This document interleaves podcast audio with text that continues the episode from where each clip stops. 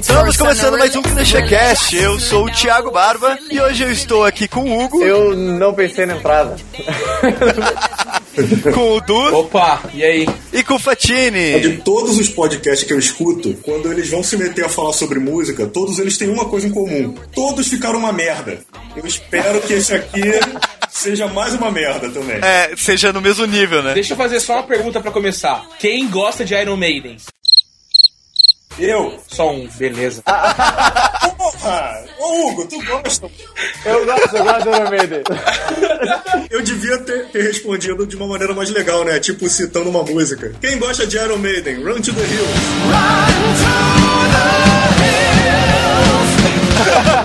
Bom, e como vocês viram, a gente vai falar sobre música. Até daqui a pouco.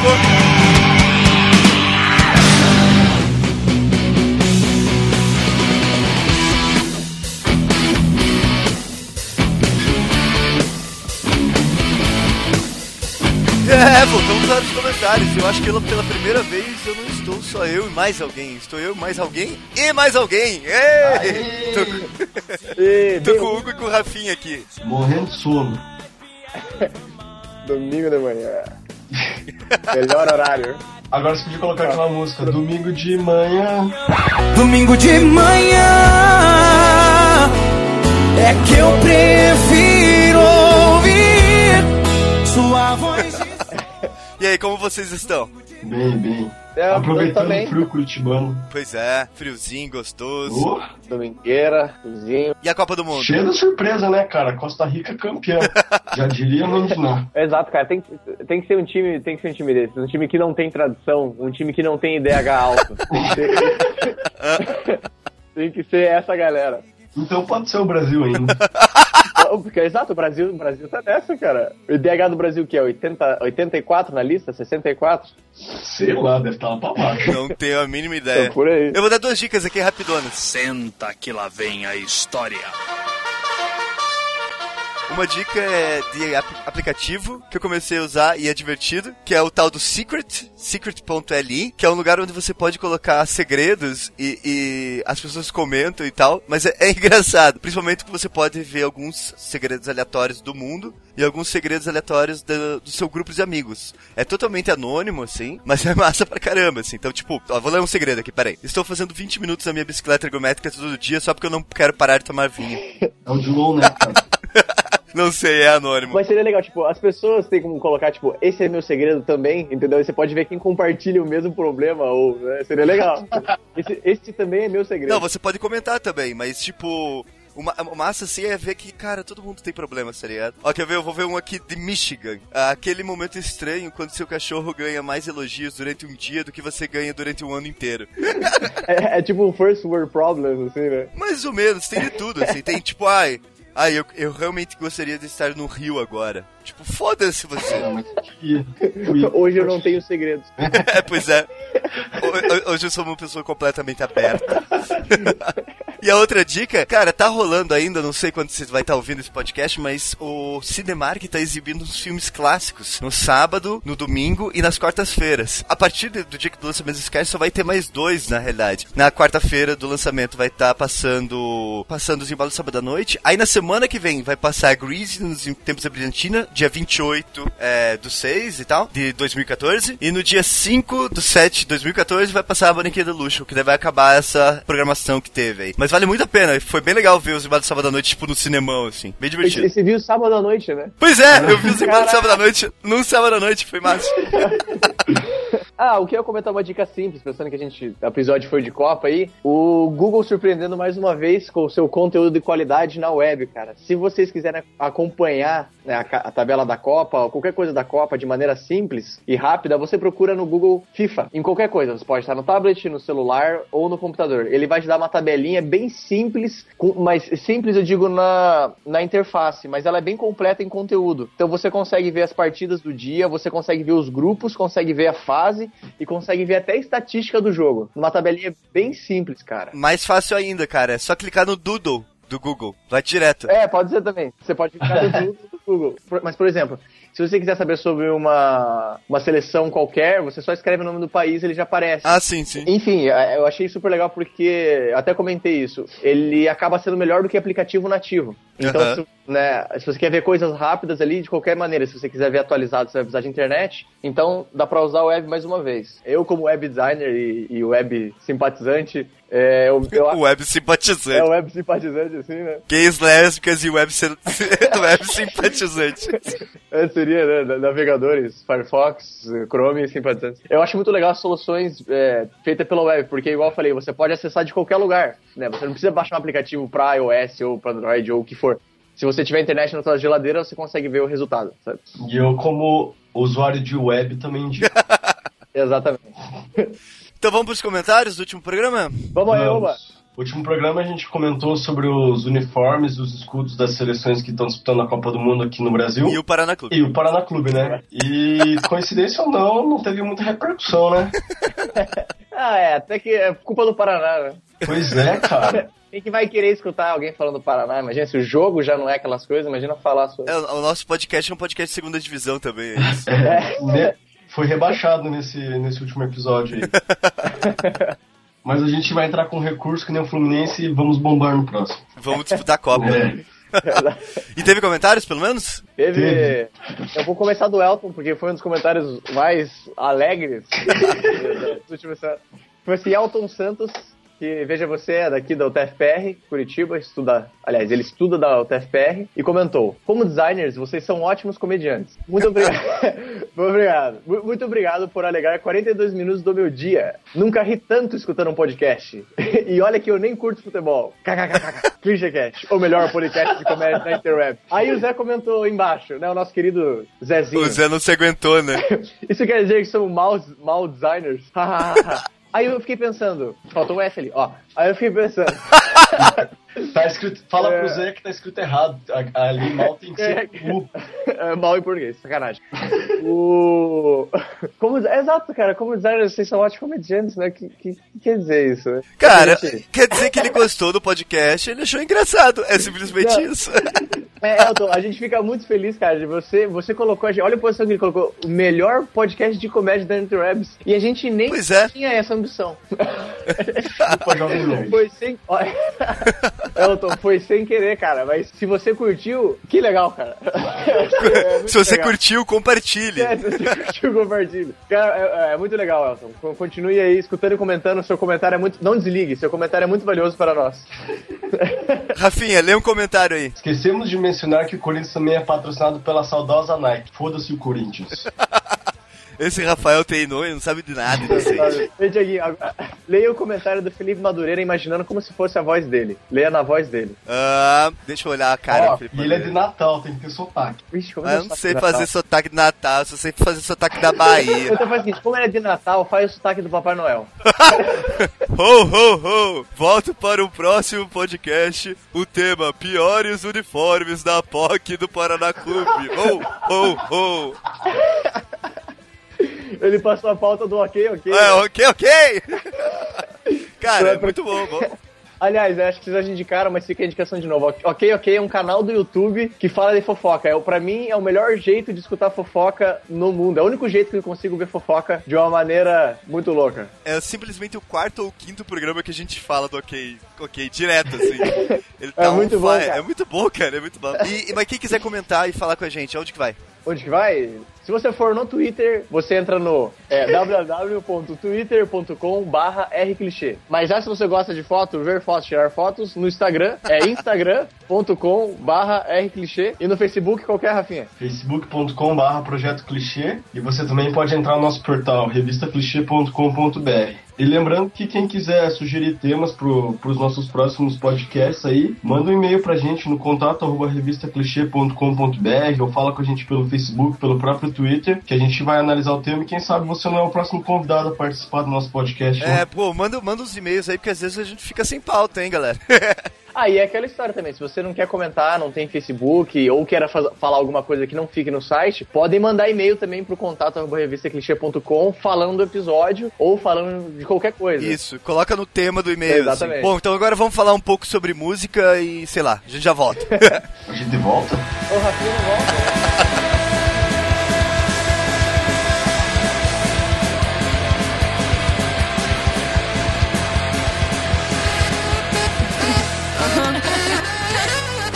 Biggie Eggs. I got one more problem with you, girl. Hey.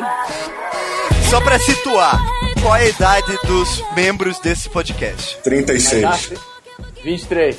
23 também. 27 aqui.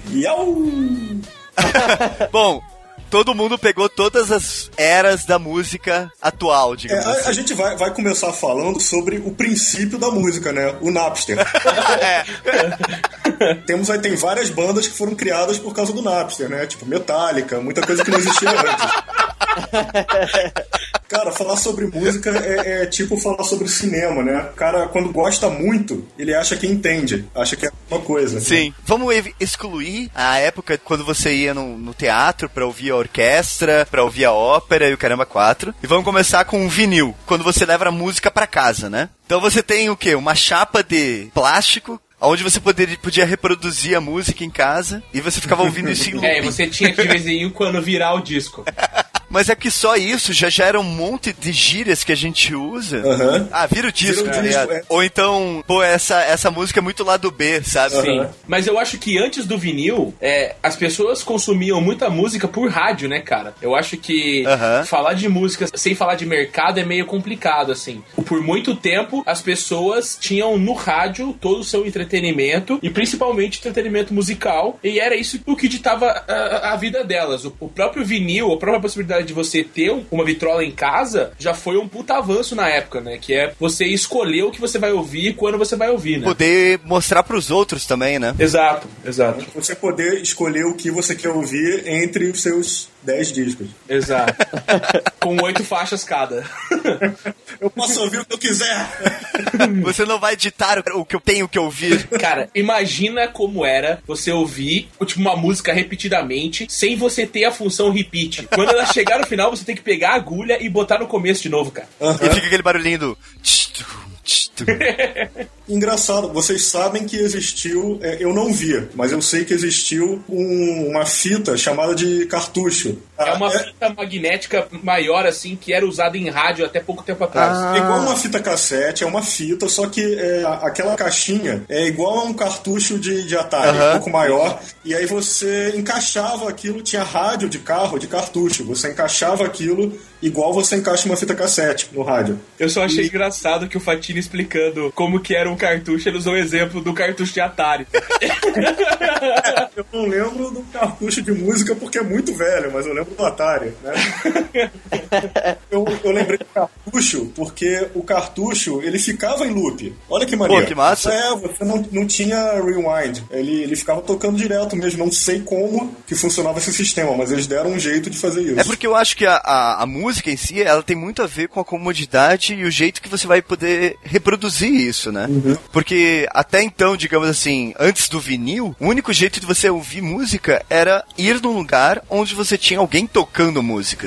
Aí depois você começa a ter, por exemplo, o vinil, aí depois cartucho, o- a cassete, e você vai tendo mais mobilidade, porque até então você não tinha vinil num carro. Não, mas peraí, peraí. O vinil não foi o primeiro sistema de, de gravação de música. É porque você foi direto da ópera pro vinil.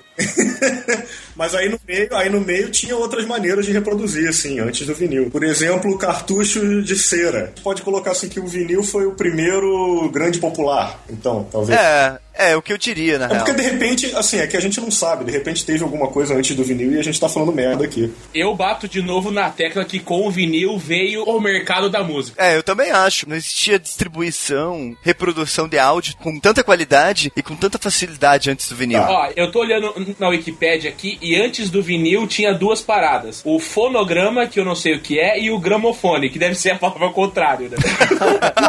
É porque um, um era o cabeça pra baixo do outro. O fonograma, ou fonógrafo em espanhol, usava o cilindro de cera e o gramofone usava um disco plano. Não fala aqui que é de plástico, mas é um disco plano. É, não, é porque o material também, acho que do vinil foi mudando, né? Até virar o vinil, É, o exatamente, né? disco, já existia o disco, mas não era de vinil, é isso? É. É, é, isso que eu quis dizer. Ah, tá, tá. Com os discos, então, você tem essa comodidade de você trazer o som pra dentro da sua casa do jeito que você quer e a hora que você quiser ouvir, né? Na teoria, né? Aham. Isso. Você tinha necessidade de você levar o som pra onde você quisesse ir, né? Ah, você vai levar o gramofone gigante, aquele reprodutor de discos, pra, pra rua e O Walkman nasceu de uma situação dessas, né? De um cara, um, um cara carregando um tocador de vinil. Na realidade, eu não sei se era um tocador de vinil, ele era aquele rádio gigantão, O famoso boombox. boombox, justamente. Aham. E daí o cara parou e pensou assim, pô, eu podia fazer um equipamento menor que só ele fosse ouvir, né? Aham.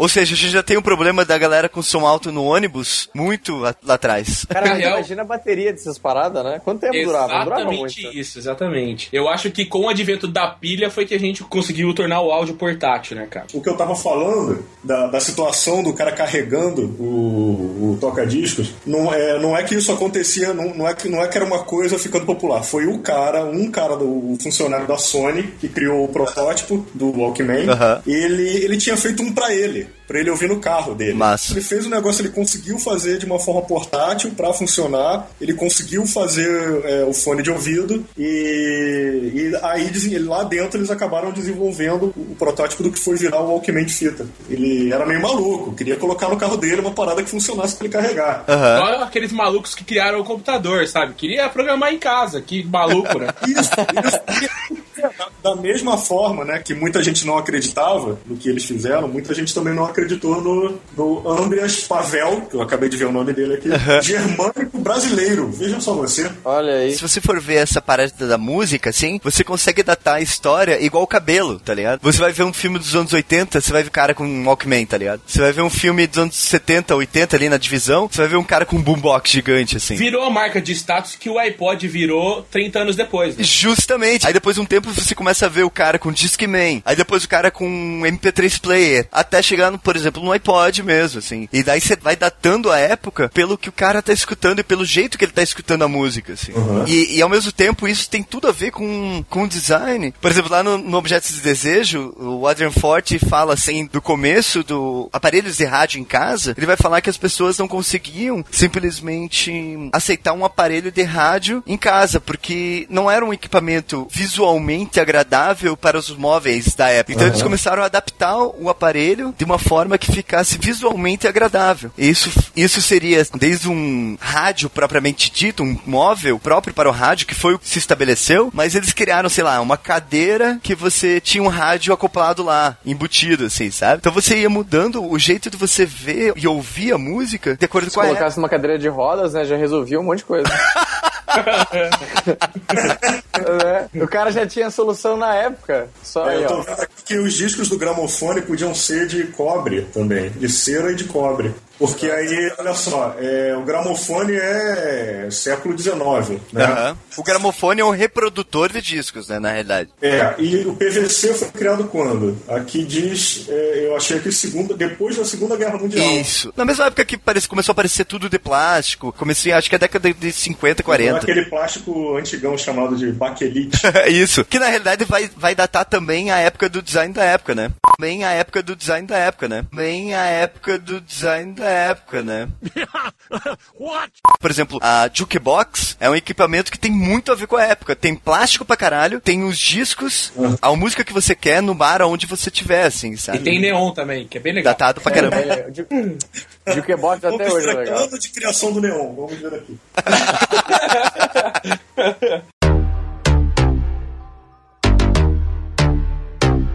Então depois do, do disco, temos o cassete que vai dar origem ao boombox, ao Walkman. Isso vai mudando toda a nossa percepção da música. E tem uma outra coisa muito importante nessa época, que é a criação da mixtape. Ah, massa. Sem a tape não haveria mixtape. Antigamente, ou você ouvia a música no rádio quando tocava, ou você tinha o vinil, mas você não conseguia selecionar a música, né? Fazer o que a gente hoje chama de playlist, né? A mixtape veio muito em detrimento disso, né? Com os famosos 3 em 1 da Gradiente, você podia tocar um vinil e gravar só uma faixa dele numa uma fita cassete, depois gravar uma outra faixa do rádio. Gerou essa, essa flexibilidade de você pegar música de vários meios que você consumia na época e talvez passar isso para outras pessoas, né? Você meio que, que disseminou o, o compartilhamento de música que até tipo aquela época era muito restrito, era restrito a você realmente emprestar o disco para alguém ou ouvir no rádio. Você tem o original, né? E a- É, tipo, e emprestar o disco a gente sabe como é. É que nem livro. Ou volta, ou vai pra uma outra dimensão que nunca mais vai aparecer, entendeu? É complicado. A, a mixtape nasceu da necessidade que o criador dela teve de pegar alguém.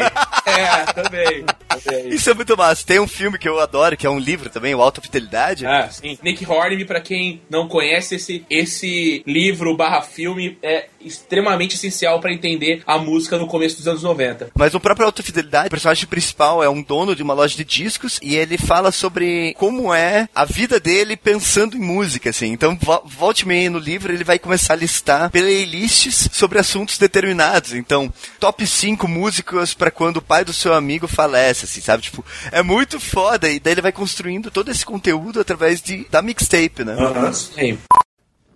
Now, the making of a good compilation tape is a very subtle art, many do's and don'ts. First of all, you're using someone else's poetry to express how you feel. This is a delicate thing. É, tipo, é playlist, é o som sobre demanda, sobre é, um assunto só. Não é aquele, tipo, aquele esquema do ah, essa música entra numa coletânea porque ela faz parte da mesma cena musical. Aham. Essa música entra nessa seleção porque ela tem a, tem a mesma vibe, tem o mesmo sentimento, tem o mesmo, o mesmo mood, né? Isso foi disponibilizado pela mixtape. Então, por exemplo, o conceito de balada não existia nos anos 50 e 40 da forma que a gente entende hoje. Ele foi aparecer quando as pessoas conseguiam reproduzir as músicas na ordem que elas queriam, da forma que elas queriam, né? Isso aí. Eu vou fazer uma citação aqui que é um, que é um documentário, chama NY77, que é um documentário sobre o ano de 77 em Nova York. É um documentário sobre música em geral, então fala do CBGB, Ramones Television e Blonde e tal, mas fala também de como foi a disseminação da, da música, principalmente nos, nos subúrbios de, de Nova York, ali de, de Manhattan. Então, vocês falaram do Brooklyn, assim, sobre como as pessoas é, se identificaram com a possibilidade de, de criar músicas, entendeu? Como surgiram vários DJs na época, até o África Bambata dessa época, o como que era tipo a ideia da block party, né, da festa do quarteirão, que o cara chegava lá, o DJ com duas picapes e o cara falando, o famoso MC e tal. É bem legal pra entender como as pessoas é, sentiram a necessidade de, de fazer música e não só absorver. Pô, que foda. Como que é o nome? NY77, tipo NY77, e a tagline é The Coolest Year in Hell, o ano mais legal no inferno. É bem legal. Foda. É interessante a gente começa a comentar que a tecnologia ela acaba moldando a cultura, né? Ou será que tipo a parte da cultura ela tava precisando daquilo naquele momento e surgiu, sabe? Ou a tecnologia surgiu e formou aquilo. É porque assim, eu acho que a música tem o fator popular, primeiro de tudo. Todo mundo escuta música. Ni- ninguém vai dizer assim, eu não gosto de música. Alguém pode dizer assim, eu não gosto de um estilo, não gosto de outro. E por esse motivo, as pessoas. A pessoa nem tem liberdade, né, de falar que não gosta de música, né? Você vai virar um párea social se disser que não gosta de música. Mas é que, é que você dizer que você não gosta de música é, é tão. É, é como você dizer assim, eu não gosto de comer. É, é uma coisa tão abrangente que você dizer Aham. que não gosta de música parece que não, não faz sentido, sabe? É, parece que não faz sentido, é verdade. E daí o que acontece? Quando algum equipamento e alguma tecnologia relacionada à música sai, vira mais popular do que a outra, é, as pessoas não só começam a usá-las, mas como começam a deturpar a própria tecnologia. Então, por exemplo, vamos dizer lá o boombox. Quando ele foi projetado, eu aposto que nenhum cara pensou num cara no meio do Brooklyn carregando um boombox gigante de um lado pro outro pra ir jogar basquete na pista, assim, sabe? Ficando em pé em cima dele, né, pra dançar. Também, é. Nem o cara pensou nisso. Daí o cara falou assim, porra, isso é massa. Vamos projetar um som próprio pro cara levar. E daí, assim, vai se deturpando o próprio mercado por focalizando no usuário, assim. Eu acho isso bem, legal, assim. Cara, procura é, imagens, uma linha da Philips chamada Philips Moving Sound. Ah, sim. Porque e tinha, tinha o Walkman também, e tinha só tinha o Walkman só radinho, eu acho. Aham. O design é, é muito legal porque é, é muito emblemático da época. Você olha assim, putz, anos 80. É tipo uma bazuca, é isso? É esse redondinho dos dois lados? É uma bazuca branca, o, o Walkman era um triângulo e era tudo branquinho. Ah, tá. Na real, esse triângulo aí parece que são dois olhinhos, cara. Parece que é meio que uma, uma, uma cara de mal. Eu tô olhando no Google aqui. E Caraca, é parece uma bazuca. Caraca, é muito maneiro, cara. Parece uma bazuca. É, e é- mas é muito massa, assim. Pode ser de 90, mas bem início de 90, assim, sabe? É, não, 90 90 mesmo. 90 é anos 80, né? 90 É, isso é verdade. Ah, anos 80 foi até 92, 93, tinha anos 80 forte. É, né? pois é. Eu achei o comercial também, vou ver aqui depois. Não, o comercial é foda. E tinha uma coisa que a gente não sabe mais o que é, que é antena, cara. Pois é. Ah, Ah, tem muita gente que sabe ainda, porque assiste TV no celular. Boa. tem muita gente. Olha, cara, tem a galera dançando na rua. Tem. E aí que eu falo, mais uma vez, a absorção, o jeito que você vai pegar essa música, porque você tirar a música da sua casa e carregar pra qualquer lugar, no- na propaganda aparece o cara ouvindo no chuveiro, que é uma coisa que hoje em dia pode ser normal pra gente pegar um celular e botar ali a música pra tocar. Você imagina, sei lá, década de 60, não existia essa opção. Não, não tem isso. Porque na época a galera tomava banho de boné, né? O cara tá aqui no chuveiro com um boné bem maneiro. Bem Com maneiro. boné e jogging neon, né? que que o filho da puta tá tomando banho de boné, cara? Podem falar o que quiserem dos anos 50, anos 60, mas eu queria ter nascido nos anos 80. Eu queria ter vivido minha, minha adolescência nos anos 80. Então você queria ter nascido nos anos 70. Isso, é isso que eu quis dizer. Cara, graças a Deus eu passei os anos 80 sendo criança. Ainda bem que eu fui adolescente nos anos 90, cara, porque foi muito melhor. Os anos 80 tá voltando com tudo aí. Cara, deixem morrer, deixem isso morrer, por favor. Não, tô vendo umas minas de polaina na rua. Sim, tá cara. voltando com tudo nos anos 80. Não, cara, eu, eu gosto do, eu gosto dos 90. Menina com, com cabelo com cabelo bagunçado, com, com no cabelo, sabe? Saia por cima da calça jeans. Eu só quero ver o dia que eu vou poder andar de volta com calça saruel toda colorida, o, o, o Nike Shocks até em cima do tornozelo e o boné pro lado, assim, tipo Fresh Prince of Bel-Air, tá ligado? Eu tô, eu tô assistindo Seinfeld, cara. É, é engraçado ver as roupas deles. É, É totalmente. engraçado, né? Agora descambou, o assunto descambou pra, pra estética da moda. E a moda tá intimamente ligada à música também. Com época. certeza. Sim. Quando a gente fala de música de cada época, a gente imediatamente lembra de como as pessoas se vestiam. É que nem você falar assim, pô, o período da discoteca, na mesma hora vem Bee na sua cabeça, de outra volta dançando, tá ligado? De roupa branca, sapato mocassim no chão. Justamente, é, é tudo muito a ver, porque não tinha como existir discoteca antes. Simplesmente. Então você vai pegar, pô, você pega a referência mais pop que você pode pegar, assim, tipo, é, De Volta para o Futuro. Década de 60, o bailezinho é o, lá a bandinha tocando. E não, não, não, se a banda não toca, não tem música. Mas eu acho que é assim até hoje, cara. A diferença é como essa música é executada, sabe? A gente, tipo, a gente vai pra bar hoje Aham. pra ouvir música, sabe? Porque é o que une as pessoas. A música, assim como a comida,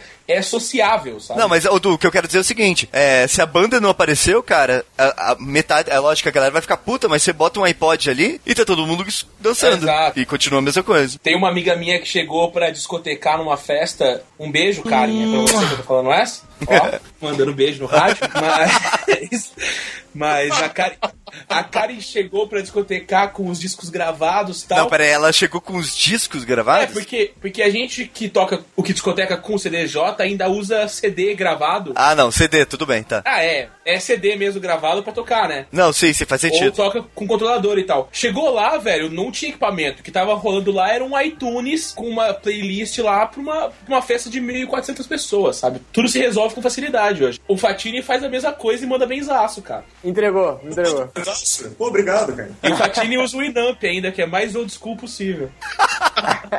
Eu sou muito tosco mesmo, cara. Eu- eu- na, na, na festa lá que a gente foi DJ, eu contei, eu contei pro Du de uma coisa que eu fiz. Eu deixava o Groove Shark aberto e aí eu instalei um plugin que faz download das músicas do, do Groove Shark, uma extensão do Chrome. Aí quando você abre o Groove Shark, do lado das músicas aparece escrito download, você pode baixar na hora. Então lá onde a gente tava, tinha Wi-Fi. E aí a galera vinha assim, você tem a música tal? Eu tenho, claro! Aí eu ia, baixava na hora e botava pra, pra tocar e ficava parecendo que eu era um DJ muito foda.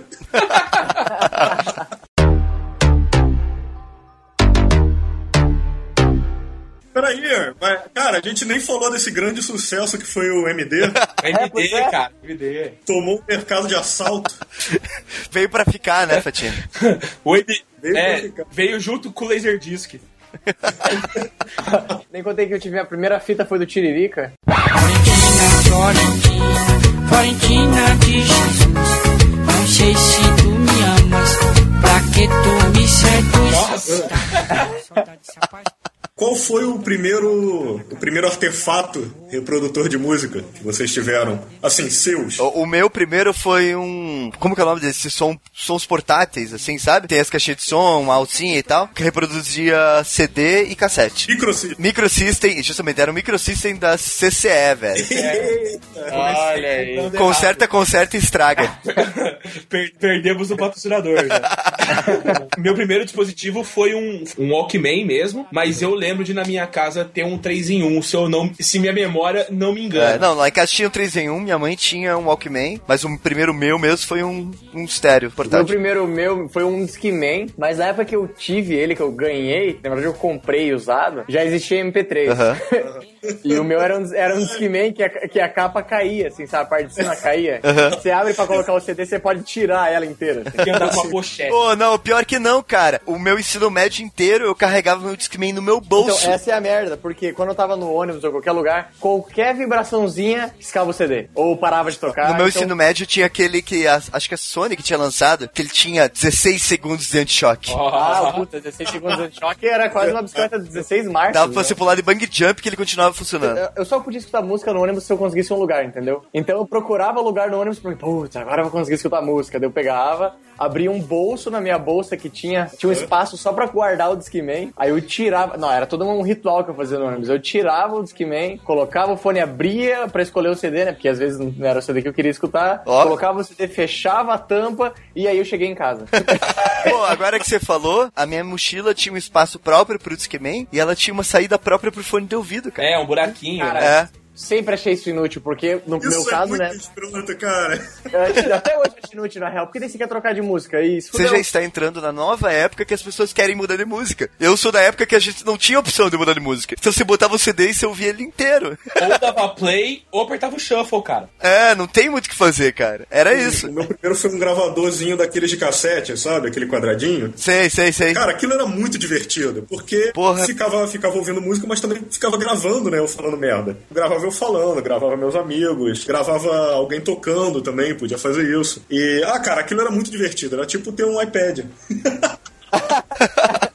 O meu sonho de criança era aqueles, aquele dois em um, que era vermelho, azul e amarelo, sabe? Ah, tô ligado. Sei, Que sei. tinha um microfoninho pra você Isso, gravar. é. Ah, gradi- gradiente, né? Meu primeiro gradiente. É, meu primeiro Exato. gradiente. Eu queria muito ter isso quando É era tipo pequeno. um Pense Bem, só que dos gravadores de áudio.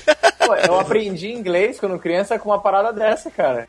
Na nossa época Não, não, é. tinha Open English. Não tinha, cara. Não, eu lembro que a minha mãe ela comprou um negócio lá que tinha fita e tal, e tinha um negócio desse, agora que eu tô lembrando. E aí você. Era uma parada muito louca, né? Aliás, na época. Tinha um negócio chamado Magic Pen, que você passava a ca- a caneta e ele sabia se estava errado ou não. Ó. Que hoje eles vendem como se fosse novidade. E eu fiquei de cara porque naquela época já tinha. E tinha uma parada dessa, cara. Puta, e você colocava a fitinha, né, do inglês Eu ali. queria, eu queria muito quando era pequeno que isso. não tem mais e que tinha naquela época era a associação da música com outras mídias. Então, tu comprava uma revista e vinha um CD, vinha uma fita cassete, Aham. tinha muito isso e hoje não se tem mais. A última pessoa que eu acho que fez isso foi o Lobão, com aquela revista Outra Coisa dele, Aham. que em 2009, acho que foi o último ano, lançava música na revista e vinha o CD junto. Mas eu acho que foi a última te- tentativa desse tipo de negócio, sabe? O Cário fazia, o Boticário fazia promoção do Dia das Mães, era coletâneo um brinde, cara. Verdade. O McDonald's também fez, Sim. fez um tempo. Até depois que chegou no ápice que, sei lá, Coca-Cola, num evento,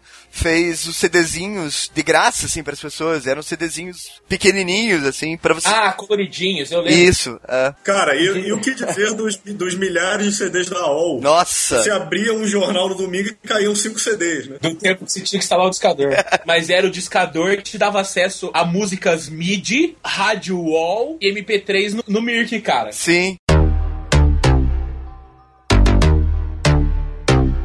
Bom, então eu, eu, eu compilei aqui em mais ou menos nove itens, dez itens aqui, uma timeline da, da música digital, né? Eu acho que o primeiro ponto é, o, é o, a música MIDI, né? Aquele tecladinho bem limitado, meio, meio 16 bits, assim, que, que se popularizou na internet, nos e-mails das tias e nos fundos de site. Depois veio já o MP3, pra vocês verem como é uma tecnologia, entre aspas, antiga. Ele surgiu meio que quando as pessoas aplicaram a ideia do algoritmo de compressão do JPEG Aham. da imagem nos arquivos Wave, né? Então ele corta todas as frequências inaudíveis para o ser humano, né? Abaixo de 2 e acima de 20k e, e comprime isso para que fique uma música de um tamanho aceitável, né? A partir dessa época eu acho que a gente começa a se falar muito mais sobre música como conteúdo, mas também como meio de, de divulgação, sabe? Aham. Ter um MP3 sem ter como passar isso pra alguém, porque na época não tinha pendrive, não tinha HD externo, não tinha gravador de CD, o seu e-mail não aceitava um, um anexo do tamanho de uma música e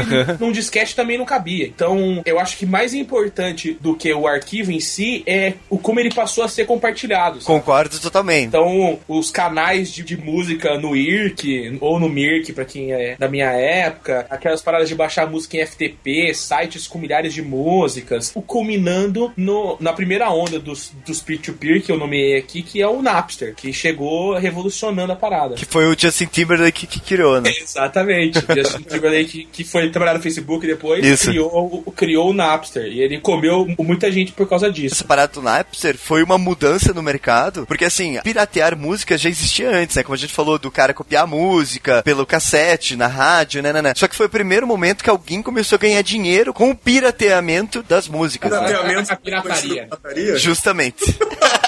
É, eu acho que foi o primeiro momento que assustou a indústria da música. Eu não precisava mais comprar o disco, eu não precisava é, é, ch- ch- chegar no produto final dele. Antigamente, mesmo que alguém fizesse uma cópia pra mim, alguém tinha que ter comprado essa música e alguém muito mais perto de mim, entendeu? O compartilhamento facilitou com que apenas uma cópia da música fosse disseminada pra ele Então, ouvintes. a- como, como que eu vou cobrar isso e tal? Daí tanto é que teve a parada do Metallica, até que o Fatini falou e tal. É, foi tipo sopa e pipa, só que culminando tudo num cara só, tá ligado? Aham. Processado por Deus e o mundo. Aí depois o Napster... Veio a segunda onda dos peer-to-peer com a morte do Napster, né? Ele foi, foi obrigado a sair do ar. Veio aí Audio Galaxy, Kazaa, Emule e o famoso iMesh e o que eu uso até hoje, que é o SoulSeek. Foram os programas que meio que disseminaram o peer-to-peer para compartilhamento de arquivo, assim. No geral, né? É, exatamente. Voltou não só pra, pra música, mas vídeo, arquivos em geral, tipo programas, é, arquivos de texto, livros, esse tipo de coisa. É, foi muito importante pra essa ideia de compartilhamento que a gente tem hoje, né? Revolucionou a ideia. Pra quem não sabe o que é P2P, é torrent. É, não só que torrent, eu são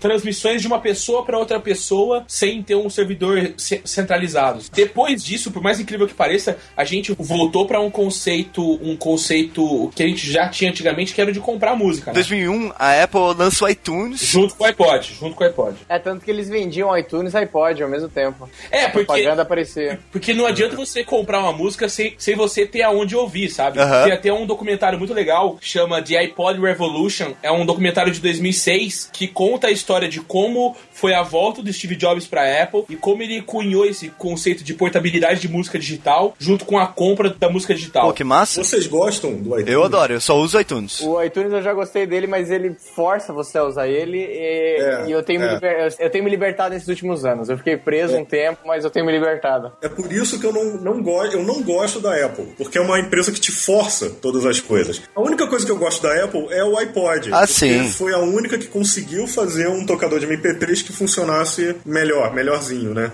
Mas, Mas- está para mudar. É? O que, que você tá sabendo, Du? O, o Neil Young, cara, o Neil Young, o músico tal, canta Keep on Rocking the Free World. Ele, ele montou um projeto no Kickstarter lá, junto com os engenheiros, e ele tá lançando um outro player de MP3 mega foda e com, de alta fidelidade chamada Pono. P-O-N-O, Pono Music. E a parada vai ser, assim, sensacional. Young vai revolucionar a música mais uma vez. Quem diria, isso. né? Exatamente, cara. Tô impressionado, cara. Mas eu acho que o grande triunfo do Pod é ditar o mercado como ele nunca havia ditado antes. A gente já tinha a opção de MP3 player na época, mas tinha aquelas coisas gigantescas horríveis com HD dentro, sabe? O iPod ele veio, e é aí que o não designer vai falar de design, mas ele tornou a maneira de se ouvir música bonita e identificável em termos de mercado, sabe? Antigamente do iPod, nesse documentário de iPod Revolution, eles falam disso. Em Nova York, você via todo mundo com fone de ouvido preto. Usar um fone de ouvido branco se tornou uma questão de status, porque só o iPod tinha um fone de ouvido branco.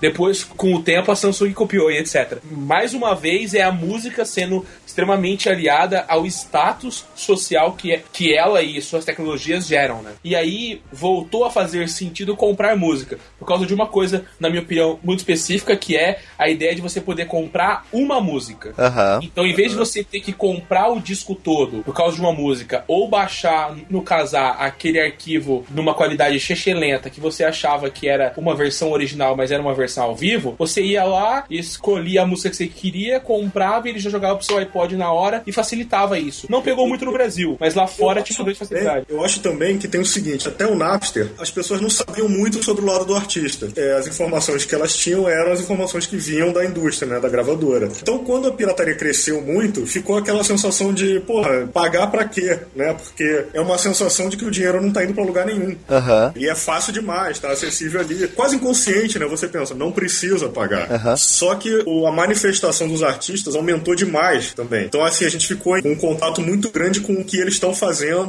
com o andamento do processo de gravação, com a criação deles, com a vida deles. E a gente tem uma noção maior agora de que o, dinheiro tá indo para ele. A gente pode comprar diretamente uma coisa produzida pelo artista. É, seja crowdfunding ou, ou seja uma gravadora, um selo que o próprio artista criou. É isso com a própria evolução da internet, né? Você começa a ter um contato mais direto com o artista, né? Sociabilidade da internet. Tá estabilizando a consciência de que você tem que pagar, pelo menos no Brasil, né? Aham. É aqui, em vários outros países, claro, mas tem muitos outros que não existe isso, né? A galera realmente sempre comprou, sempre pagou. Comprei o CD do Black Sabbath, novo que saiu há anos, não comprava CD. Aí eu, eu comprei pensando, não, eu quero dar dinheiro pra eles. Quem sempre ganha nessa história, na verdade, o pessoal se conscientiza e tal, vai querendo acompanhar, mas quem acaba ganhando nessa história é sempre a comodidade, né? Então sempre o serviço que for mais fácil vai ser o aderido. Por exemplo, é muito mais fácil você baixar a música, somente nessa época do Casar, Emule, ou até no Napster, sabe? Você pegar a música do que você ter que comprar, porque os caminhos são, eram muito mais difíceis, sabe? Por isso que eu acho que hoje, é tanto a questão de você estar com a consciência limpa, eu me sinto bem de estar usando um serviço por streaming que eu pago, que eu sei que tudo que eu tô escutando ali tá tudo certo, sabe? Tá tudo É resolvido. honesto. É, eu só quero pagar e escutar música, entendeu? Que eu sempre Aham. quis, desde sempre. Só que era muito difícil, principalmente no Brasil, há um tempo atrás, essa questão do iTunes, a Apple nunca, nunca se importou, até hoje não tem muita coisa no Brasil, então sempre os serviços, é, principalmente de software, eles vêm meio quebrados, sabe? É, ou sai meio caro por causa da conversão. Então eu acho que isso que torna, sabe? A velha história serve pra videogame e pra filme. Agora isso aí. que o, ser- o serviço que tá cômodo, é, por exemplo, o Netflix ou o Sim. Steam, Aham. né? Putz, fica muito mais fácil do que você, você baixar pirata, né? Igual aquela história, antes você pegava uma fita cassete e ia dar play, você recebia um monte de informação não piratei, trailer de outros filmes e um monte de coisa que você não queria ver. E você tava pagando por aquilo pra ter algo original. Quando se você pegasse um pirateado, você ia pro filme direto. Vamos esperar Então- o próximo estágio da, da comunidade a juntar tudo, né? É um serviço onde você pague mensalmente pra ter qualquer coisa. Exatamente, eu acho Essa é que uma coisa que o, tempo, Gabe, que o Gabe New, que é o criador da Steam, fala. Você tem que tornar o seu serviço tão bom, tão fácil e tão cômodo que a pessoa tenha vontade de, de utilizá-lo pagando e ignorar a pirataria. Essa sensação que, que o Hugo descreveu, o Gabe New pensou quando criou a Steam. né? É mais fácil do que piratear, tá É, exato. Assim, Eu, eu nunca quis piratear, mas ao mesmo tempo, tipo, eu queria escutar música. Eu acabei sendo apresentado dessa maneira mais fácil, E entendeu? você nem E se via como um pirata, né? Você não sabia. Não, é verdade. E- É, É, você não fazia lucro disso, né? Exatamente, porque, putz, pra mim não valia a pena eu pegar o álbum inteiro, sabe? Porque pra mim já tava acostumado, eu pegava uma música ali, outra ali, montava minha playlist. E não tinha por que eu comprar o álbum inteiro que eu não poderia fazer isso, por exemplo. Um- alguns anos atrás tinha uma vinheta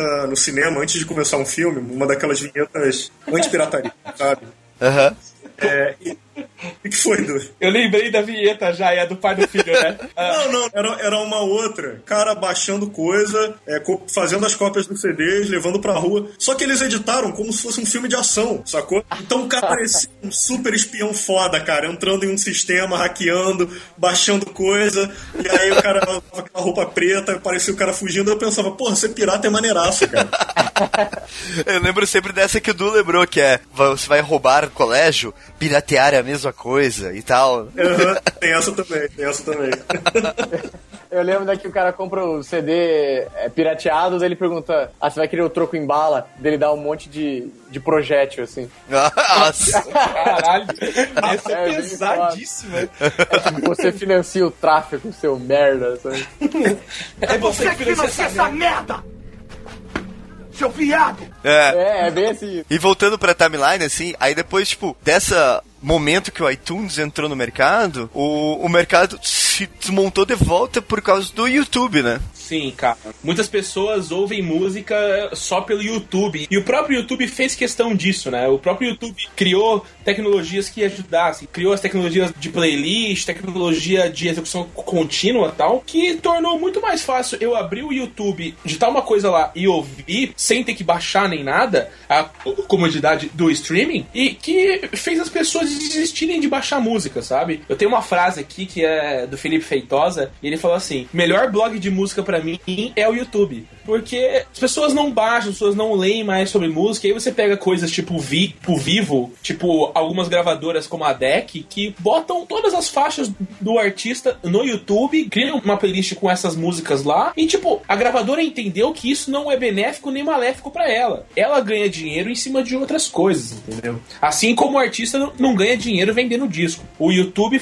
foi o primeiro contato que essa geração teve com o streaming de músicas sem ser necessariamente streaming de música. E ao mesmo tempo o YouTube viu isso, meio que planejou e pra depois te fuder na curva, né? Nesse momento que você tava criando um monte de playlist, playlist rock, playlist pop, né, né, né? Quando você depois de um tempo você ia dar play, aí cada vídeo ele começava com uma propaganda e você era obrigado a voltar pro, pro YouTube pra ou ver a propaganda ou passar a propaganda, né? O YouTube Isso tem aí. uma coisa que é a simplicidade dessa geração com relação à música, sabe? A geração não, não tá preocupada se a música tá rodando numa fidelidade de áudio grande, se ela tá em 320 kbps e se é a versão ao vivo do show live em Barreto, entendeu? Ah, mas eu acho que isso não é da geração. Isso daí é de sempre, cara. Porque poucas pessoas sempre se importaram com a qualidade sonora. É, tem muita gente que nem sabe o que é 320k. É, eu só fui saber depois que eu comecei a editar podcast, na realidade. Então, inclusive tem bastante gente que fala que, que tem como melhorar pra caramba a qualidade de áudio que a gente tem hoje, né? Na verdade, Vai. tem como você já ouvir coisas muito melhores, entendeu? Pra quem conhece música eletrônica e gosta e,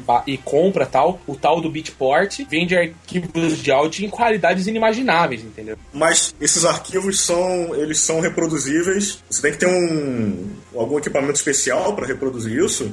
Um, um formato de arquivo que se, que se disseminou bastante nesse meio do hi-fi é o FLAC, né? Que é o, que é o, o arquivo de áudio sem perda. Mas a gente ainda não tem muitos dispositivos portáteis que reproduzem ele. Primeiro, porque você precisa de uma capacidade muito grande. Chega a ser 10 vezes maior que um MP3. É, você tem um disco de 1 GB, sabe? É, é que nem o Wave, assim. Só que você também precisa de muito processamento para executar isso. E às vezes, além do seu player não ser o melhor, o seu iPod, o seu MP3 genérico, ou até o seu celular, seu fone de ouvido pode também não ser. Então não faz não tem necessidade. Mas é, existem meios muito, muito específicos de executar esse tipo de arquivo tal, como é o caso do Pono que eu comentei mais cedo, né? Ah, tá. O Pono vai, vai fazer isso. É, só que o Pono, em vez de usar FLAC, pelo que eu sei até agora, o projeto ainda não, não foi lançado 100%, eles estão enviando 10 mil protótipos aí, é, é ter uma loja desse tipo de música, entendeu? Ah, entendi. Ah, tá. Ele vai É. usar uma nova compressão, então. Fazer com uma música de alta qualidade e pros audiófilos, se é que essa palavra existe,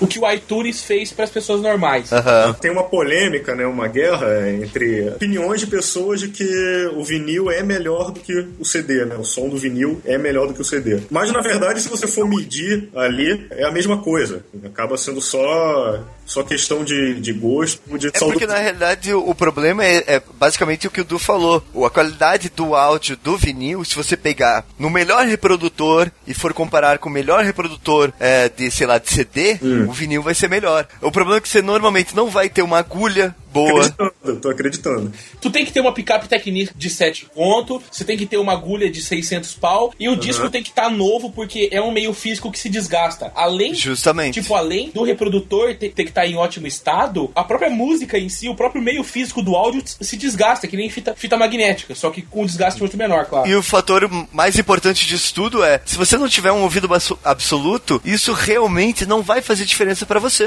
Não vai, não vai mesmo. É, nas condições normais de uso do dia a dia, tá, é igual. É, fica na mesma.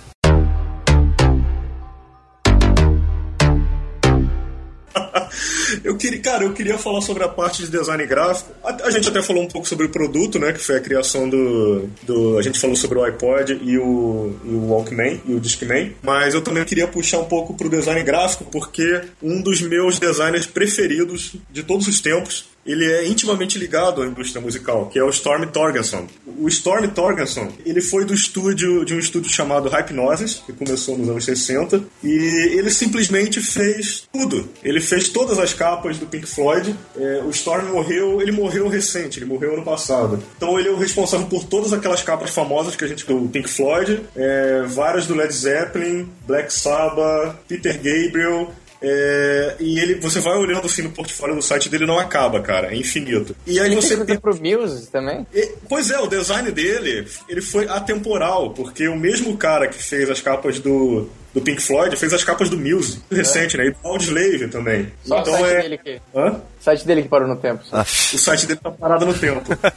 então, assim, pra quem, pra quem tá estudando design, cara, tem que conhecer ele, tem que olhar o trabalho e tem que ver como o trabalho dele evoluiu ao longo do tempo, porque ele realmente trabalhou muito, fez, fez muita coisa pra muita banda. É, tem um livro dele que eu tô aqui, que é uma compilação bem legal de trabalhos, chamado Taken by Storm. Nome muito bom, né? Pra aproveitar o nome. O nome dele é massa pra cacete. Pô, o nome dele é o melhor nome de designer que tem, né?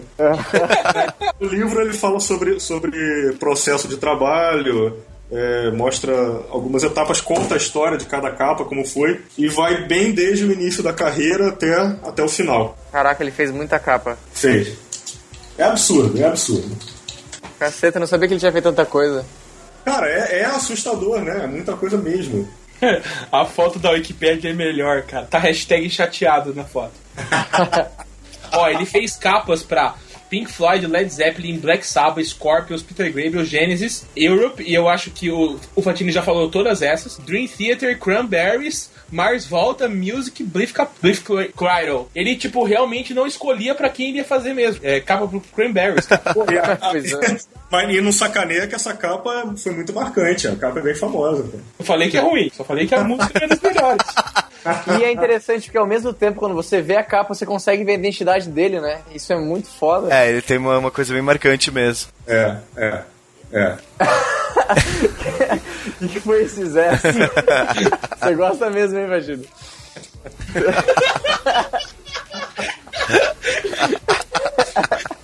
É que eu, eu tô aqui passando as imagens falando assim, é, é, Essa capa mesmo, essa aí. Que delícia.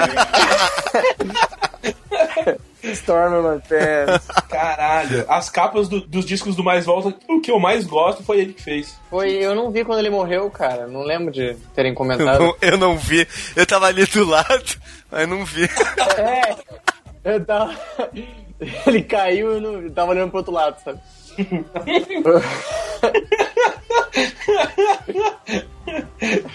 Mas falando de.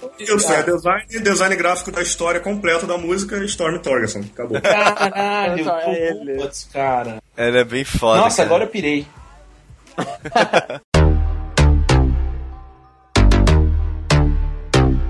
Essa mudança toda no formato do arquivo chegar até o usuário vai culminar no, no hoje em dia, que é, até o Hugo falou do negócio do streaming, né? Do on demand e tal. E que a gente hoje tem de- de- um sistema próprio de absorver a música, de usar ela e de compartilhar, né? O, o até listou, mas a gente acabou não falando com relação às redes sociais, o Last FM, o Blip, o próprio Groove Shark e tal. E hoje em dia a gente tem, por exemplo, o Spotify que chegou no mercado e eu vejo como as pessoas de tempos pra cá, de meses pra cá, já mudaram todo o sistema de usar, ouvir música pro Spotify e compartilham isso e eu tô achando isso muito impressionante na Ah, realidade. eu mesmo, eu mudei há pouco tempo, né? Inclusive, acho que faz dois meses só. Que o Spotify agora faz umas duas semanas que chegou no Brasil. Que ficou livre, né? Mas eu já tô usando ele há dois meses, porque eu não moro no Brasil. Não, porque tem como. Tinha como você trocar. É, trocar o proxy lá, fingir que você era de outro lugar e pagar ele com um cartão. com um site chamado Spotcard lá. Enfim, tinha como Eu você fazer faço isso desde 2012. É, então, veja aí. Eu sou rico e cara. Isso daí, isso aí, isso aí entra em crime, né? Você, você paga, você tá errado. Não, na verdade eu não tô errado, eu só não tava. Eu não tava certo. É que eu não sei, na verdade. É, eu não, sei- eu não sei se isso tá errado. Isso tá errado? Agora eu tô pensando. Porque eu pago pagar pelo serviço. Bom, é, no, no mínimo é falsidade ideológica. Você dizer que mora em outro país. Não, não, mas não era esse esquema, não era esse esquema. É, não, eu o trocava esquema. o proc. Ah, tá. Se você paga o Spotify, você pode ouvir ele em qualquer lu- lugar do mundo, mesmo aonde não tem Spotify. Ah, é verdade. Ele só era barrado pra, pro IP do Brasil. É, tipo, aí esse serviço era um cara que comprava gift card de Spotify lá na gringa e revendia pra, pra você, entendeu? Ah, tá. Veja só você. Que antes de eu começar a usar o Spotify, eu acabava usando, sei lá, o, iTunes, né, por uma questão. Porque eu ac- acaba tendo um, um iPhone. Enfim, se você tem algum aparelho da Apple, você acaba usando o iTunes, porque você não tem escolha. E usava alguns serviços como o Groove Shark, o SoundCloud e o Mixcloud, que são serviços gratuitos de música por streaming. Eles, eu não sei o que aconteceu, que às vezes eu sentia falta de alguma música em algum deles, ou a proposta do SoundCloud e do Mixcloud é diferente, né? Não é tanto você ter um banco de músicas suas, é mais você escutar playlists. E, e a partir do momento que eu comecei a usar o Spotify, ainda mais premium, né, pago, que você pode ter suas músicas offline, cara, eu nunca mais me preocupei em ter que procurar alguma música diferente ou usar o iTunes, sabe? No máximo umas 10, 15 músicas ali que não tinha no Spotify, que ele também te dá a opção de jogar no Spotify, né? Então, mesmo que o Spotify não ofereça streaming, você pode criar uma lista usando as músicas do Spotify e adicionar suas próprias músicas, né? Que você É, no os arquivos locais, né? Exatamente, os arquivos locais. Então, cara, pra mim mudou muito, né? E falando em questão de, de design também, é bem legal porque o Spotify também, recentemente, trocou toda a interface dele. Ah, Na minha visão, cara, eles pegaram o melhor do, do iOS, do Android e do Windows 8 pra fazer essa solução da interface que eles têm hoje. Eu achei muito boa, assim, quem, quem puder dar uma olhada, baixar... é, o Spotify hoje, ele tá de graça no Brasil, né? Você pode escutar com propaganda. Mas você Se só vai ter que baixar- ouvir o Tiaguinho. Ih, que dia é esse, hein? Hoje tá pedindo. Caraca, moleque, que dia. É, vai ter que escutar pagode ou samba, ou enfim, o que for no meio das tuas músicas, ou qualquer coisa que você não goste, né? Rola isso? Rola. Rola, rola, de vez em quando Então, rola. assim, mas é bem legal, pra quem curte interface, eles fizeram uma solução bem interessante, tanto pro desktop quanto pro celular, e pra quem gosta de música também é uma boa, né? O Zé falou que sentiu falta de um monte de música, mas pessoalmente eu senti muito É, uma pouco. coisa que eu percebi no Spotify é que ele ainda não tá sabendo nivelar muito bem as músicas brasileiras, entendeu? Então, por exemplo, quando você pega um rock internacional, ele sabe nivelar mais fácil. Por exemplo, eu botei Raimundos, quando eu vi, eu tava ouvindo Fala Mansa. É, mas, mas algo interessante do Spotify, agora defendendo porque eu gosto pra caramba deles, é que eles falam assim, pô, a gente demorou um pouco pra lançar o serviço no Brasil, lançou um beta um mês antes pra algumas pessoas, porque eles não querem lançar o serviço num país onde eles não têm um banco de dados de música local boa. Então eles falaram assim, a gente antes quer pegar bastante música brasileira pra poder lançar no mercado. Até porque a gente acabou falando de música, né? Mas nos anos 80 e 90, grande parte das músicas que, que a gente escutava era em português. A maioria, eu lembro que a gente, pelo menos, eu lembro de eu escutar bem mais música em português do que eu escuto hoje, sabe? E eu, pelo menos ao meu redor, eu sinto isso também, que a maioria antes tinha mais, mais playlist em, em português do que agora. Essa história de escutar o que, o que você não esperava, de repente, me lembrou uma coisa análoga que aconteceu com uma fita cassete que um amigo meu comprou numa promoção na loja americanas. Era uma fita cassete do Ramones, fita original. E aí ele chegou em casa animadaço, né? Colocou pra tocar, pra ouvir Ramones e começou a tocar Jorge Ben. Nossa. e aí, rolando lá, para animar a festa.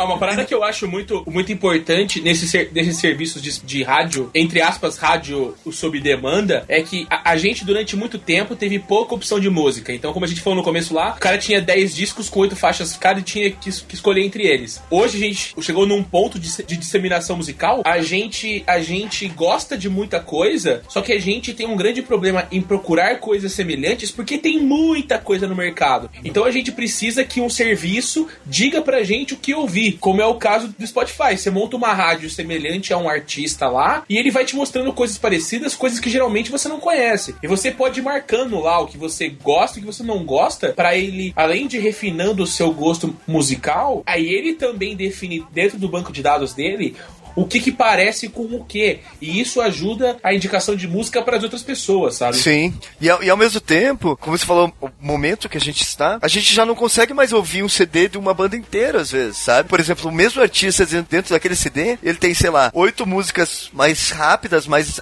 mais felizes e umas três mais lentas, que são mais introspectivas e tal. E às vezes você não tá no vibe de ouvir essas músicas. Então você quer excluir elas diretamente. E ao mesmo tempo escutar músicas que sejam felizes, que de outros outros artistas e tal. Então isso te facilita, esse mecanismo de é, indicação de música te facilita muito. É, assim. as redes sociais de música, elas usam essa ideia de que se eu ouço Raça Negra e eu ouço os Travessos, Raça Negra e Travessos são semelhantes, entendeu? Só que não necessariamente as músicas são semelhantes. Então, o Raça Negra pode ter um pagodão animado quando a música do, dos Travessos é mais calma, é mais, é mais lenta, é mais funk song, entendeu? Tem várias iniciativas de você mudar esse tipo de coisa. Então, a, Last FM tá criando agora Quebrou, Patinho. Você, você, você trepa ouvindo os travessos. Eu não, mas tem muita gente que, que, que o faz, Fatiri. Procura aí depois no site, chama fuckmusic.fm. Tem música pra todas as partes do sexo, é bem legal. Quem trepa ouvindo os travessos, comenta aí no post. É, beleza. O Manda nome da gente. música é Sorria que eu estou te filmando. É genial. Cara, já, já é difícil conseguir comentário nesses posts. Aí, assim, Aí agora dessa vez vai ter um monte. Mas a grande parada é que a Last FM tá criando agora um robô que faz indicações musicais baseado na, na atmosfera da música, não, em qual- não de qual artista é, entendeu? Isso é bem legal. Mas o, o próprio, quando você cria uma rádio, você pode optar por criar uma rádio numa música e não num artista, né? Exato, você, você pode. Mas ele ainda não faz isso direito. Então, vira e mexe, você tá ouvindo lá um- uma música calma, vem um batidão no meio, algumas coisas assim, entendeu? O, o mais massa de streaming, assim, pensando na evolução que a gente fez, é que, por exemplo, sei lá, você começou com um disco que você tinha que virar, que tinha, sei lá, oito músicas. Aí depois passou pro CD, que também tinha umas 15 músicas. E cada vez mais, eu lembro das propagandas, era tipo, ah, mais músicas, mais opções, né? Porque a gente sempre quis ter mais opções pra poder, ah, eu tô afim de escutar isso agora, ou agora essa outra. Daí o iPod, daí o, Walkman, você podia estar com várias músicas também andando. Discman também. Aí MP3 no Discman. Aí o iPod se vendeu como mil músicas no seu bolso. E o streaming, ele é tipo, passou de mil músicas, ou sei lá, um iPod de 100 gigas, para tipo, você tem agora todas as músicas que você quiser no seu bolso, em qualquer lugar. Na hora que você quiser. Na hora que você quiser. Então, o que é legal disso? Eles podem cruzar todas as informações que antes você tinha no máximo, sei lá, quantas vezes você escutou, que ficava preso no iTunes, ou é, a sua- você mesmo dava o ranqueamento de 5 estrelas, 6 estrelas na mão, e agora você tem todas essas informações, né, a Big Data na, na música, que pode ser usada pra isso, pra você ver, tipo, qual que é a tendência, o, o que que você gosta, o que que você não gosta. É legal que isso desmistifica aquelas pessoas que falam, ah, eu escuto pra caramba isso aqui, eu gosto, né?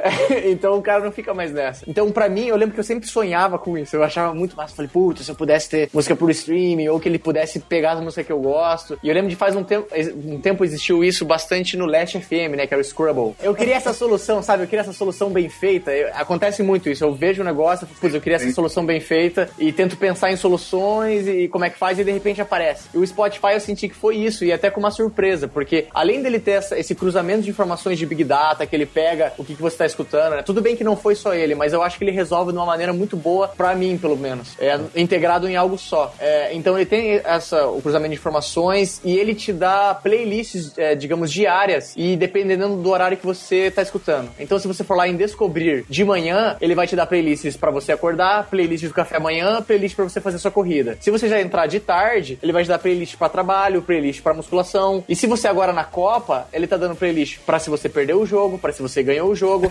Se Exato, é muito legal. Se você for um jogador, como, como- que música você tem que escutar antes de jogar. E ele tem várias opções e opções de você incluir aplicativos pra ver letra da- de música. Então eu acho que a gente chegou num ponto onde esse cruzamento de informações dá uma liberdade muito legal, tanto pra você interagir socialmente quanto pessoal. Então, por isso que eu acho legal a gente estar falando dessa evolução da música, porque eu acho que ela tá num ponto muito interessante, é, com muitas opções, sabe? Até pra quem antes não gostava muito de música, ela tá nesse meio é, bem flexível, Sim. sabe? É, é esse micro nicho e macro nicho ao mesmo tempo. Eu acho legal pra caramba. É só uma coisa, a gente falou do Spotify, mas tem, tem outros programas que estão tão nativa e que o pessoal tá usando bastante, né? Eu falo radio, mas tem gente que fala audio e tem gente que fala RDIO, mas é o concorrente mais direto do, do Spotify. No Brasil ele foi o que chegou pri primeiro, Uhum. porque a Oi film, firmou, a Oi, operadora é, de telecomunicação, firmou uma, uma parceria com eles e disponibilizou o serviço no Brasil quase dois anos antes do Spotify chegar, Aham. chegar por aqui. Em algumas coisas eu acho que até o Ardio ganhava no passado, que era primeiro a possibilidade de você montar uma, uma biblioteca. Então você podia, Aham. podia montar um Minhas Músicas lá, as pessoas se sentem confortáveis em ter as músicas. As pessoas ainda não, não entenderam que se ela quer ouvir algo, ela pode ir lá e buscar e ouvir aquilo. Ela acha legal ter é, artistas que ela gosta numa área de biblioteca, entendeu? E o Ardiel t- tinha isso, é bem legal. É, e também a parte de, de acervo nacional do Ardiel, que era bem forte. Depois veio, veio o Deezer, né? Ele, é, ele tem origem francesa, ele veio com o mesmo esquema, é, com bastante coisa, mas tem muitas coisas lá do B, assim, às vezes faltam os discos principais de, de algumas bandas. E aí, recen- recentemente, veio o Spotify pro Brasil com- tudo, assim. Mas eu queria só destacar essa parada que, o- que o Hugo falou, que muitas das coisas que a gente tá enaltecendo no Spotify vieram esse ano apenas. É, teve, um, teve um grande update é, na plataforma inteira é, algum tempo atrás, antes da chegada no Brasil. E aí que eles introduziram essa, essa descoberta de novas músicas, playlists é, por associação, por, por vibe, por atmosfera, assim, playlists indicativas, essa ideia de da playlist de hora pro dia tal. Então, se você entra à noite lá, ele vai ter uma playlist sleep, eu uso ela de vez em quando, tem várias músicas pra dormir e tal. Então, é legal que a própria ferramenta, o próprio meio, soube se adaptar pra se tornar mais, mais, mais útil pra quem ouve música, sabe? É bem legal isso. O que eu vejo do Spotify, que eu conheci ele há faz um ano, um ano e pouco, é que foi a, a, a primeira coisa que os programadores pensavam que era quando eu der play na música, ela tem que tocar em menos de um segundo, como se ela tivesse no meu HD, assim. E isso dá uma diferença pro usuário, do tipo, eu não tenho que esperar nada para ela tocar, ou, ou para eu mudar de música, é como se todas as músicas do mundo tivessem no meu HD. Eu não sei como eles fazem isso, mas isso é genial, assim. Não é nem pelo fato de ter todas as músicas ou não, é pelo fato de eu poder, ah não, não quero essa, quero a próxima, quero a próxima, quero a próxima. Essa velocidade é, é- chega a ser impressionante. assim. Tem um, es- É- é magia- um esquema é magia agora- negra, cara. É magia negra. Tem um esquema agora que, por exemplo, se você tá ouvindo uma música aqui, eu tô ouvindo o What's Up do For, do For Non Blondes, e aí eu quero saber se essa música aqui é Jeremy do Pearl Jam, calma, eu sei que é uma música famosa, é, pare- parece que eu posso segurar clicando no- na música do Pearl Jam, tipo, ele vai tocar um trecho de Jeremy, e se eu soltar, ele volta pra música que tava. Então, é muito Sim. rápido, é muito simples, e, e esse é o grande trunfo do, do Spotify. É Além de fazerem um serviço funcional, eles fizeram um serviço extremamente bonito e intuitivo, sabe? Que gera uma intuição muito Aham. forte para outras coisas, como, por exemplo, a, a colaboratividade e o compartilhamento. Antigamente, se você estava ouvindo uma, o MP3 no seu player de música favorito, você tinha que ir lá, abrir o YouTube, achar a música, pegar o link, colar no Facebook, escrever a letra da, da música que você procurou num site de letra de música e colar, entendeu? É um puta trampo e no Spotify você pode fazer Aham. isso com dois cliques. Vai lá, clica na música que você tá ouvindo, Sim. share, coloca onde e, e é isso, entendeu? Facilita esse compartilhamento. A parada principal do Spotify é socializar a música de uma maneira que nem a Last FM tinha conseguido. Ah, e esse negócio do Magia Negra, eh, cara, eu consegui escutar a música no Spotify no Ed da Tim. Caralho. então é algo muito louco, assim. né? E outra ideia que eu tinha, que também foi. que eu sempre quis eh, eh,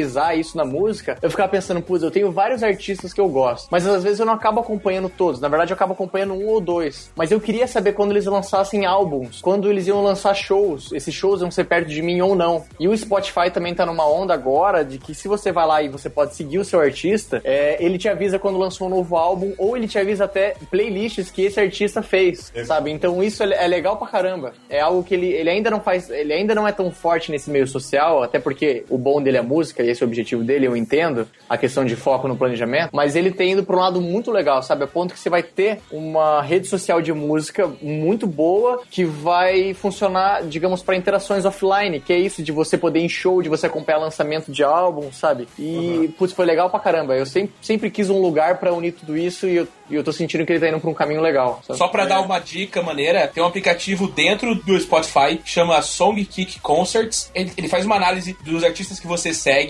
Ele, tipo, faz uma análise também dos artistas que você deu, deu like no Facebook. E ele te manda um e-mail notificando sempre que for ter um show desse artista na área que você tá. É genial. É porque eu sempre vi várias coisas tentando fazer isso, mas às vezes acaba segmentando. Era só um aplicativo que fazia, avisava de banda, daí você tinha que listar todas as suas bandas, e aí você acabava esquecendo. E aí no Spotify ele já pega as bandas que sabe? Então, quanto menos segmentado nesse sentido, ele acaba ajudando.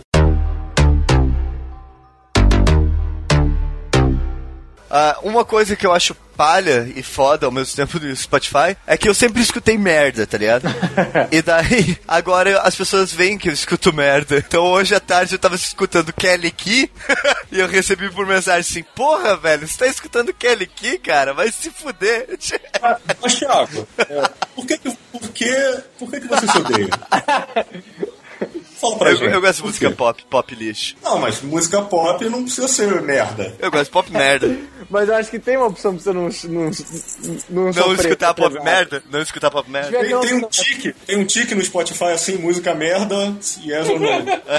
Não, não divulgar música merda. né? Eu viro e mexe, pego no Spotify aqui e faço umas playlists bizarras. Então eu fiz uma aqui que chama Antena 1 FM. Essa playlist, Ah. cara, é só música velha, que- aquelas músicas de amor da madrugada que o nego faz tradução simultânea, assim, sabe? E eu me pego ouvindo ela todo dia. Tipo, sei lá, Hello do Lionel Richie e Time After Time da Cindy Lauper, sabe? Eu tenho uma sugestão de como a gente terminar o podcast. O Edu vai pegar o CD Pura Mágica dos Travessos e vai fazer uma crítica agora aqui pra gente. Pura Mágica dos Travessos, cara. Eu, eu não lembro do disco Pura Mágicas, eu lembro da, da música Pura Mágica. Cara, eu não sei se isso é bom ou ruim, mas tá valendo, né, cara? Vai lá, cara, audiocrítica, faz aí. Pô, é, você pode colocar a música no fundo aí, é, Thiago? Já tá. É, então, eu acho que são muitos sentimentos, assim, de uma noite de sexo muito impossível de acontecer, sabe? Na primeira estrofe, ele canta: Foi lindo ver você apaixonada. No primeiro olhar que você deu, um encontro casual na madrugada. Tanta felicidade entre eu e você. Então, tipo, é a pegação da balada transformada em, em, em Caio Fernando de Abreu, sabe? tem algumas comparações muito boas, que é algo como. é, e a realidade virou sonho, ne- nenhum de nós sentia medo. Na boca o seu sorriso era de anjo. O que é um sorriso de anjo, cara? Mas é. é- é- Ó, Cara, tem, tem ainda pior, ó. Não vai dar, não vai dar. Pra pensar, não vou mais te esquecer. Foi amor e teve tanta intimidade. Arranhou meu coração. Olha que lindo. Pro meu amor, teu prazer foi tão forte que provocou até saudade. Re- resumindo, o nome disso é chave de buceta.